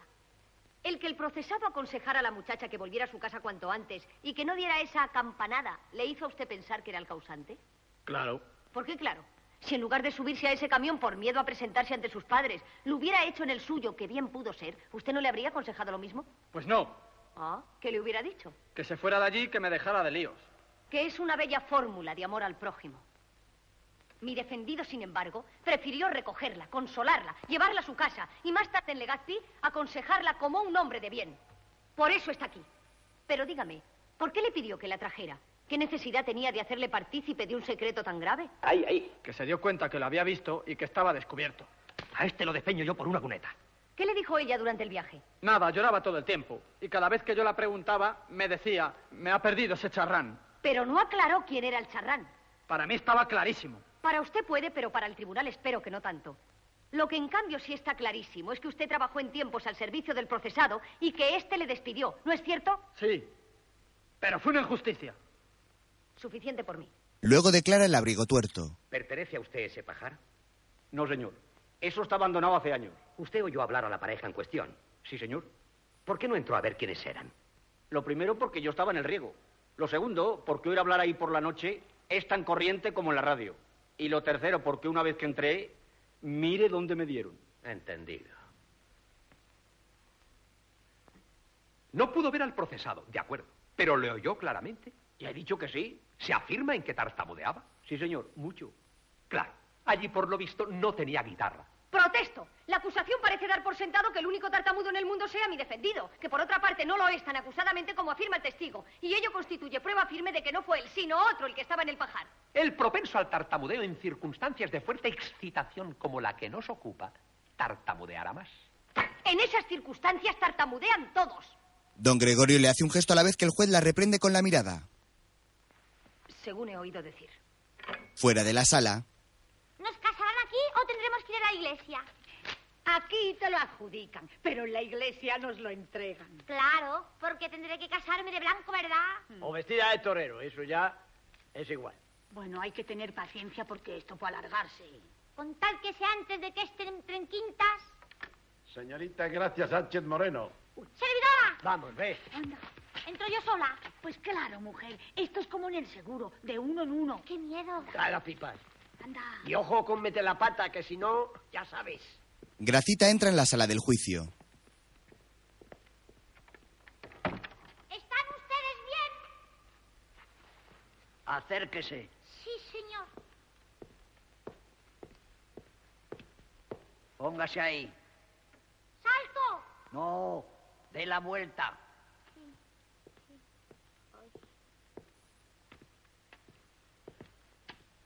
¿Jura usted decir la verdad en todo cuanto se le pregunte? Lo juro por mi padre. Diga solo lo juro. Lo juro. Diga ahora su nombre. En gracia Sánchez Moreno para servir a Dios y a usted. Bueno, y a usted, y a usted, y a usted. A usted no. Cuente a la sala todo lo que ocurrió. Estaba yo en la plaza con otro de mi pueblo. No hace falta que grite. Como me ha dicho que se lo cuente a la sala. Pero a tono normal. ¿Vio al procesado durante la fiesta? Sí, señor. ¿Y después? Claro. Después fue cuando me llevó al pajar. ¿De qué procedimiento se valió? Me había perdido de mis amigas y él me dijo que me llevaría con ellas. Al ver que ellas no estaban allí, ¿qué hizo usted? Como habíamos bebido en la plaza y él me dio a beber por el camino, pues llegué allí medio trompa, vamos, mareadilla. Todo me daba vueltas y solo tenía ganas de tumbarme. Entonces le dije, la Carmen no está, ni la Adela tampoco. Y él me dijo, ahora vendrán, anda, tómate otro trago. Y me largó la bota. Ahora sí que te la alargaba, mentirosa. ¿Cuánto te han pagado por esa novela? Silencio, digo. Vuelva al banquillo. Anda, vuelve. Continúa el Ministerio Fiscal. Abusando entonces de su situación, consumó el atentado. Eso es, sí, señor. Primero me atentó mucho y luego me desgració. ¿Por qué cree que el agresor, una vez consumado su propósito, se la llevó en su camión a Madrid? Ah, porque por lo visto una tiene mucho gancho y él quería reengancharse. ¿Usted se resistió a que la llevara? Yo no sabía si ya era suya y tenía que hacer lo que él quisiera. Como no me había pasado nunca. ¿Le dijo él algo para justificarse? Sí, señor, me dijo con perdón. Vestida, no aparentas lo que tienes. Que además es verdad. ¿Pero cuándo te he dicho yo por ahí te puse, cuajo? Por última vez exhorto al procesado a que guarde compostura. Señores, hay un testigo que solicita ser oído con urgencia. Trae un certificado médico de que su esposa está a punto de dar a luz. Propongo suspender momentáneamente este interrogatorio. No tengo inconveniente. Ni yo. Es atendible. Comparezca pues el testigo. Mateo Juárez Cejudo, Profesión. operario de teléfonos.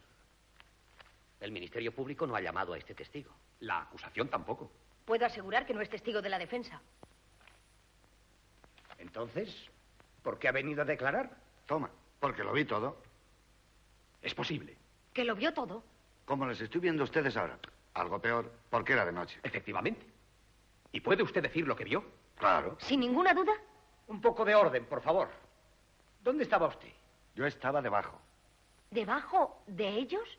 Naturalmente. ¿Cómo naturalmente? Pero eh, es que había sitio. Un poco apretado, pero lo había. Inconcebible. ¿Cómo ellos no advirtieron su presencia? Porque cuando se va una cosa así, supongo que se va arrebatado y con ganas de acabar pronto. Nada más entrar fueron a lo suyo. A lo, a lo, a lo suyo. ¿Pero qué hacía usted allí? Reparaba una avería en la línea. Como comprenderá, es fundamental que diga si reconoce a este hombre. No, yo diría que no. Aunque también pudiera ser que sí. ¿Cómo puede dudarlo? Bueno, es que yo de los que mejor me acuerdo son del manco y del arguirucho. ¿Cómo del manco y del larguirucho? Sí, los demás eran corrientes. ¿Cómo los demás? Pero es que eran varios. Sí, señora. Por lo menos ocho. Ocho. O más. ¡Ay, madre, que esto va a ser el desfile de la victoria! Pero vamos a ver. ¿Usted presenció una violación o un partido de fútbol? Yo presencié lo que tengo declarado. Un atraco en la caja de ahorros. Ahora empieza a estar claro. ¿En qué sala le han citado a usted? En la primera. Pues haga el favor de enterarse bien. Esta es la segunda. ¿La segunda? Sí. Pues ya la tercera vez que me equivoco. Y mi mujer abajo en la ambulancia y con la prisa que tengo. Ustedes perdonen. El falso testigo se va. Vuelva a su sitio la testigo. Con la venia. Como he evidenciado, mi propósito en este proceso no es disminuir la pena, sino encontrar al verdadero culpable. Llevo para ello gestiones importantes que no está en mi mano acelerar. Ruego a la sala que, dado lo avanzado de la hora, suspenda el juicio hasta la tarde y me dé tiempo a conferenciar con Madrid. Se suspende el juicio hasta las 5 de la tarde. Se levantan. Mientras, Prisco y sus dos compañeros. eh, ¿Los langostinos son gordos? Sí, un tamañito bueno, grande. Pues a mí tráigame usted seis. Sí, señor. Y después... Pero tú te has dado cuenta de que cada langostino vale lo que un par de zapatos. ¿Y qué, cateto? Si paga el Ministerio de Información y Justicia, somos testigos. Ni hablar, esto es cada cual lo suyo. ¿Pero ¿Cómo va a ser posible eso? Lo he preguntado en la audiencia, hazme caso. Ah, bueno, a ver qué tontería. vamos. Este, la- el- eh, un café. Con langostino, Con leche. Muy bien. Vaya con el Estado. Le hacen a uno ponerse corbata y hacienda y los impuestos. No me llega, claro. ¿Qué? ¿Ya habéis pedido? No. Eh, estábamos pidiendo, pero hay dudas de quién va a pagar. No preocuparse. Pago yo. Ah, Cinco cafés. Sí, señor. Anda, mira. Después de una buena paella de marisco. Era una broma, qué agradable. Y pensar que a lo mejor estoy convidando al que tiene la culpa de lo que a mí me pasa. Pero ahora nos Por echan a nosotros favor. la ¿Qué? culpa. ¿Que no estabais allí todos aquella noche? Toma, y dos mil más. ¿Y no sabéis como yo a lo que salga? Eh, A lo que salga, no, que yo tengo mi paladar, ¿eh? ¿Y no gusta todo ser vino? Pues Eh, De- Decir que sí, que si no nos pide agua, ¿eh? ¿Es alguno de ustedes Prisco Matilla? Sí, ese. Por favor, al teléfono. ¿A mí? ¿A Prisco Matilla? Sí, suelo ser yo. ¿Pero cómo saben que estoy aquí? Leño, pues ve y te enteras. No tenía cita hoy con la Sofía Loren. raro esto, pero muy raro. Bueno, estábamos en que tendría gracia que estuviera yo invitando a Judas a paella. Dentro, Prisco contesta cuando aparece tras él un hombre. Diga, ¿quién es? Soy yo, el cachirulo. Pero hombre, ¿dónde estás? Aquí, En, en Alemania. aquí a tu lado, imbécil. Uy, es que se, se te oía como si estuvieras al lado, ¿eh? Pero, ¿Qué cosa? eh? Quiero hablarte. Enseguida, espera un momento, pues estoy hablando aquí, vamos, con no sé quién estoy hablando, pero... la- este, eh, mm, diga, sí, Cuelga, hombre. He sido yo quien te ha llamado. ¿Pero tú? Sí. Quiero hablarte. ¿A mí? Más tarde se retoma el juicio. Pueden sentarse. Se reanuda la sesión. ¿Dispone ya la defensa de la información que necesitaba? Espero un telegrama importante que seguramente ya estará cursado. Entre tanto, si la sala la autoriza, pido que comparezca el testigo de esta defensa, Prisco Matilla. ¿Conoce al procesado desde hace tiempo? Uh, desde niños. Precisamente fui yo quien le pegó la varicela. ¿La noche de la fiesta estuvo con ustedes en el baile? No, estuvo con los de la chirigota. Manolo siempre ha tenido fama de cantar muy bien. Bueno, ya, ya lo acaban de oír. Este, ¿eh? Podría haber llegado a ser artista si no llega a ser tan traba- tan, tan, tan trabajando... ¿Tan trabajador? No, mucho más. Tan trabajadorazo. Eso es lo que he querido decir. ¿Cree usted este hombre capaz de cometer un delito tan bajo como el que se le imputa? No. Para hacer eso hay que tener, como decía mi padre, pelos en el corazón. Y este se lo afeita. Gracias, macho. Un empleado se acerca a hablar con el juez. Sí, llévelo. Parece que ha llegado su telegrama.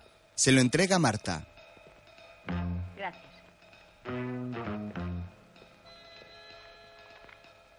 No más preguntas a este testigo. Puede retirar. Abre el telegrama y sonríe. Con la venia. El telegrama está en relación con mi manifiesto empeño en descubrir al verdadero culpable. Desde el primer momento mis sospechas se han dirigido al tantas veces citado Rafael Fernández alias el Cachirulo. Este individuo de claros antecedentes galantes, como ya se ha evidenciado, salió sospechosamente a la mañana siguiente y se fue nada menos que a Francia. A cumplir un contrato de trabajo como tantos y tantos españoles. Aún está por ver si lo tenía ya cuando salió. Lo tenía. ¿Está seguro? Lo estoy. Como el señor acusador privado evidencia estar muy al corriente de lo que considero clave en este proceso, solicito del tribunal que se me autorice a interrogarle como testigo.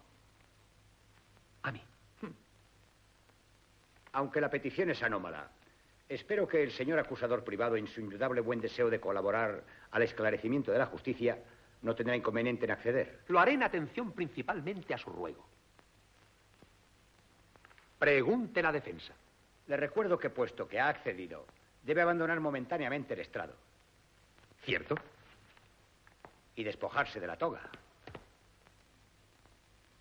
Ah, Eso sí que... Es preceptivo. Lo sé. Pero es que yo por el calor y mi abundante exudación me alivio en lo interno con... En fin.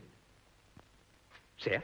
Gregorio se quita la toga, dejando ver que no lleva mangas largas en la camisa, sino unos puños blancos y solo la parte delantera del chaleco. Espero que se me disculpe. Le disculpo y quizá copie el modelo. Gracias. El testigo Gregorio Mazo Lobejón, de 52 años, abogado, natural de Guarromán, Jaén, está dispuesto a deponer. Le agradezco muy vivamente su deferencia. Al grano.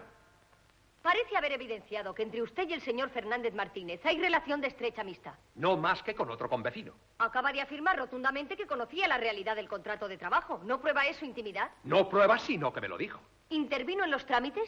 Le orienté, y gratis, como abogado. ¿Y también como abogado le orientó anteriormente en otros asuntos menos laborales? ¿Qué quiere usted decir? Es cosa sabida que este individuo ha estado repetidamente implicado en asuntos como el que nos ocupa y que por uno de ellos llegó a estar arrestado por la Guardia Civil. Fue por un infundio que no pasó de ahí. Pero usted intervino al menos en disipar el infundio, si es que lo fue. Lo fue. Prueba de ello es que no llegó ni a estar sumariado. ¿Por su intervención? Porque la verdad es la verdad. Y en aquella ocasión usted consiguió que resplandeciera. Apareció el verdadero causante, se casó con la muchacha en cuestión, que está citada como testigo, y usted sin duda, como regalo de bodas, la colocó de camarera en el vecino parador. ¿No es cierto? Lo es.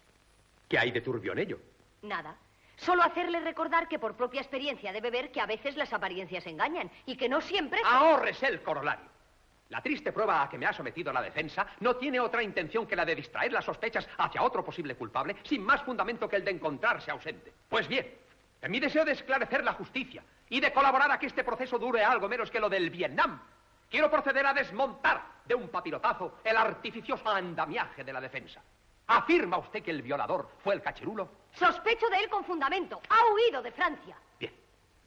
Pues solicito permiso para recuperar mi toga y pido se haga comparecer al testigo Rafael Fernández Martínez, alias el Cachirú. Me autoriza a volver al estrado y pido que comparezca el testigo Rafael Fernández Martínez. Fernández Martínez. El cachirulo entra en la sala. Marta y Manolo lo miran sin dar crédito. Diga su nombre. Rafael Fernández Martínez, Profesión, patissier. ¿Pati qué? Pues ponga pastelero aunque suene peor.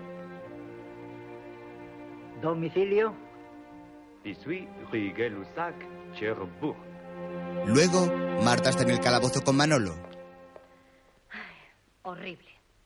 No puede ir peor. La declaración del cachirulo nos ha hundido del todo. Yo nunca estuve convencido de que hubiera sido él. Ni yo, si me apura. Pero algo tenía que agarrarme. Si desde el primer momento me hubiera usted dicho toda la verdad... Se la he dicho. No.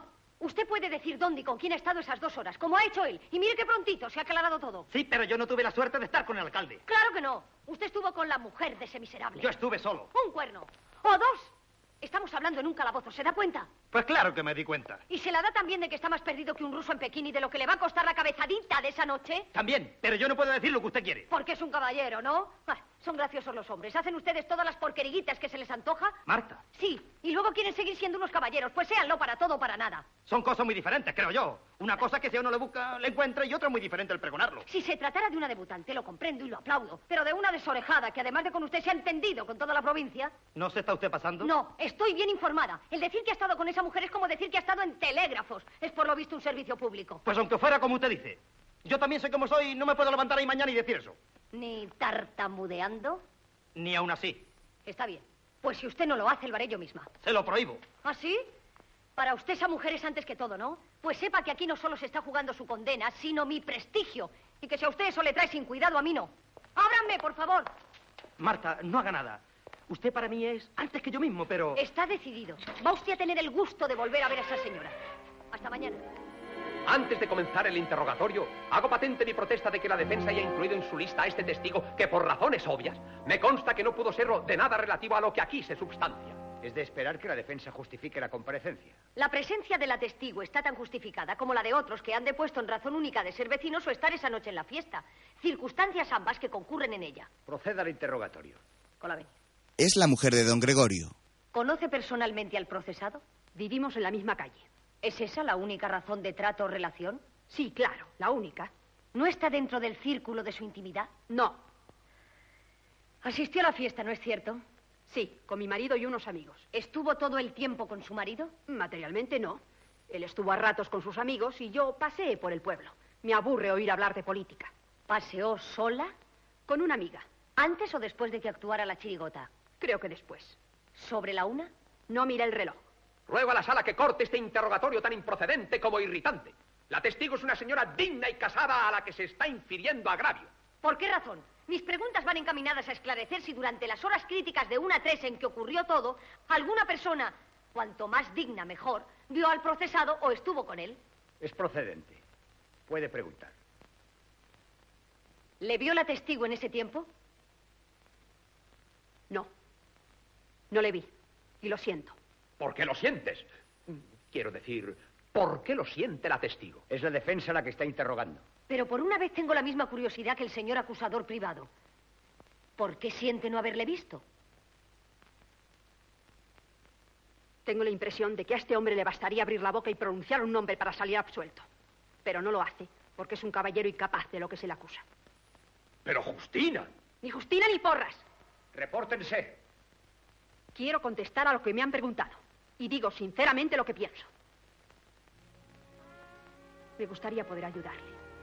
Pero lo cierto es que no puedo. No, no le vi en esas horas. Gracias, señora. No hay más preguntas. Puede retirarse la testigo. Justina toma su bolso y se va de la sala. Después, ¿Queda aún algún testigo en su lista? Sí, queda uno. La camarera Adela Márquez García. Pero quizá puede evitar a la sala el prolongar innecesariamente el juicio con este testigo. No se preocupe la defensa. Este tribunal dispone de toda la paciencia que haga falta. Comparezca la testigo Adela Márquez García. Trabajo en efecto de camarera en el parador.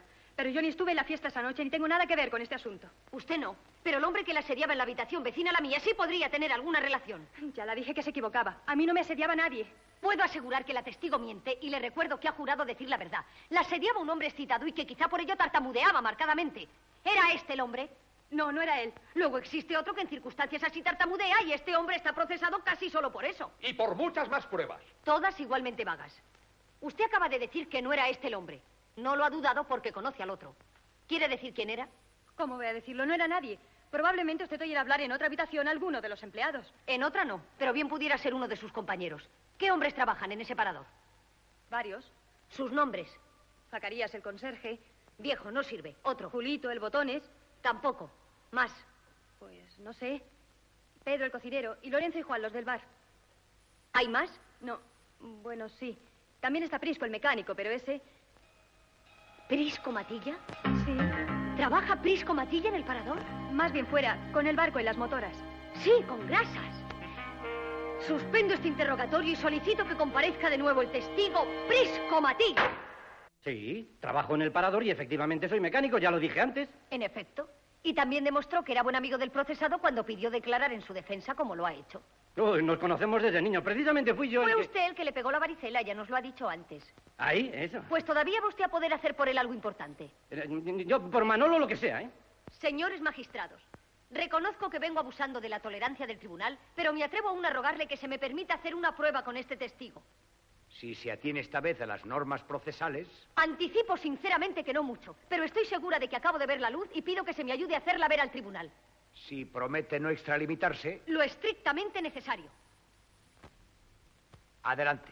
Ruego que comparezca de nuevo la ofendida. Comparezca pues la demandante en gracia Sánchez Moreno. Señorita Gracia Sánchez Moreno.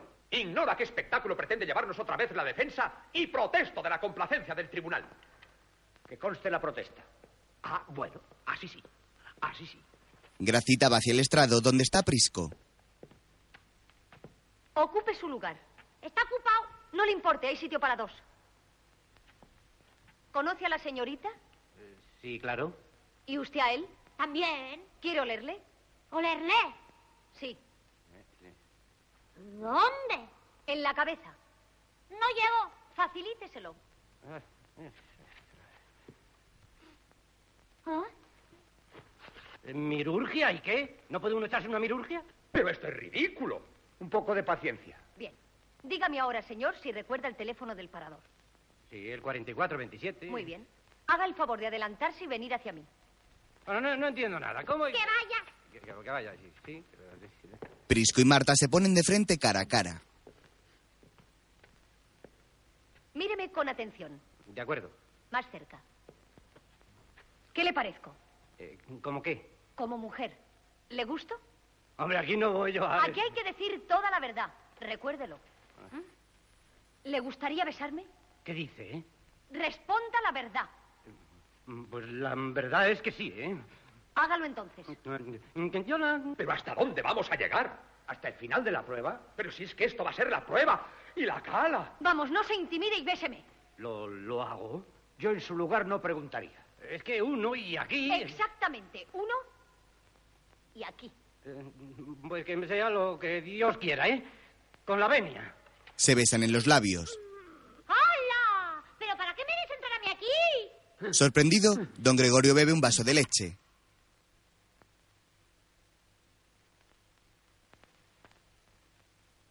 Llevan 15 segundos. Yo que usted tocaba la campanilla. Hay que creer que todo esto obedece a algo importante. En fin, torsa usted un poco. Ay, madre. Ay, qué buen rato. Ay. Repita ahora el teléfono del parador. Ahora no Vamos, a- repítalo. El, el- el guac, guac, guac, guac, guac, guac, guac, guac. ¡Está comunicando! ¡Este es el hombre! ¡Rico! ¿Tú? ¡Cállese allí! ¡Fue él! ¿Pero qué dices, insensato? ¡Como que sí, que sí, que me lo lié cuando lo lié! ¡Fuiste tú, Golfo! ¡Orden! Tenga el valor de confesar, esta mujer es suya. Y este soldado también. Toma por si permiso. Oye, soldado. ¡Orden! ¡Orden! Todos se enzarzan en una pelea a la vez que don Gregorio desmayado resbala hasta caer bajo la mesa.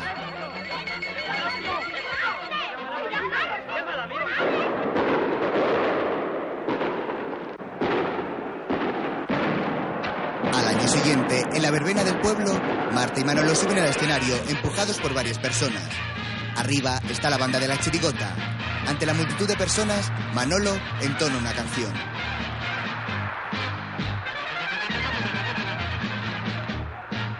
Me veía con la soga puesta al cuello eternamente si no llegan a salvarme los ojos de esa mujer. Que vestía con su toga que le está divinamente, logró sacarme inocente delante del propio juez. Y hoy me siento noche y día, Señor, en sus ojos prisionero de amor. y borracho de alegría por lo mucho que la quiero. Atención que la banda Ah. tiene madrina y Manolo la de esto no oye cosa fina. A la Virgen pedimos verlos casados y que sean felices, colorín colorado y que coman perdices que justamente se la han ganado.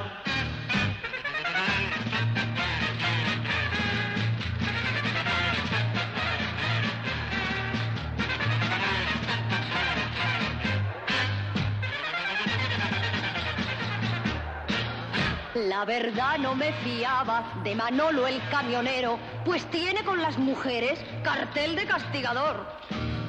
Pero vi que me engañaba, pues el tigre era un cordero y en cambio las vecindonas, lagartas de lo peor. Ahora sé que te idolatro, mi amor, y que van a tragar quina. ¡Qué horror! Esta noche más de cuatro por sus lenguas viperinas. Si te sientes muy solo, de amor expreso, es preciso Manolo que en este instante le des un beso. Que su boca fragante, como una flor, con que vea para adelante, que se muere de amor. Si no la besas pronto, porque eres tonto, la beso yo. Golfo, ¿a dónde vas? No, es que he visto a una chica que se parece mucho a mi padre y por si es mi ¿A tu hermana... padre? Gracita da una bofetada a Prisco a la vez que Manolo y Marta se besan en el escenario. Luego, los de la banda los separan y los llevan en volandas mientras don Gregorio, desde su balcón, hace un gesto a su mujer para que entre dentro de la casa. Con esta algarabía se pone punto y final a este juicio de faltas.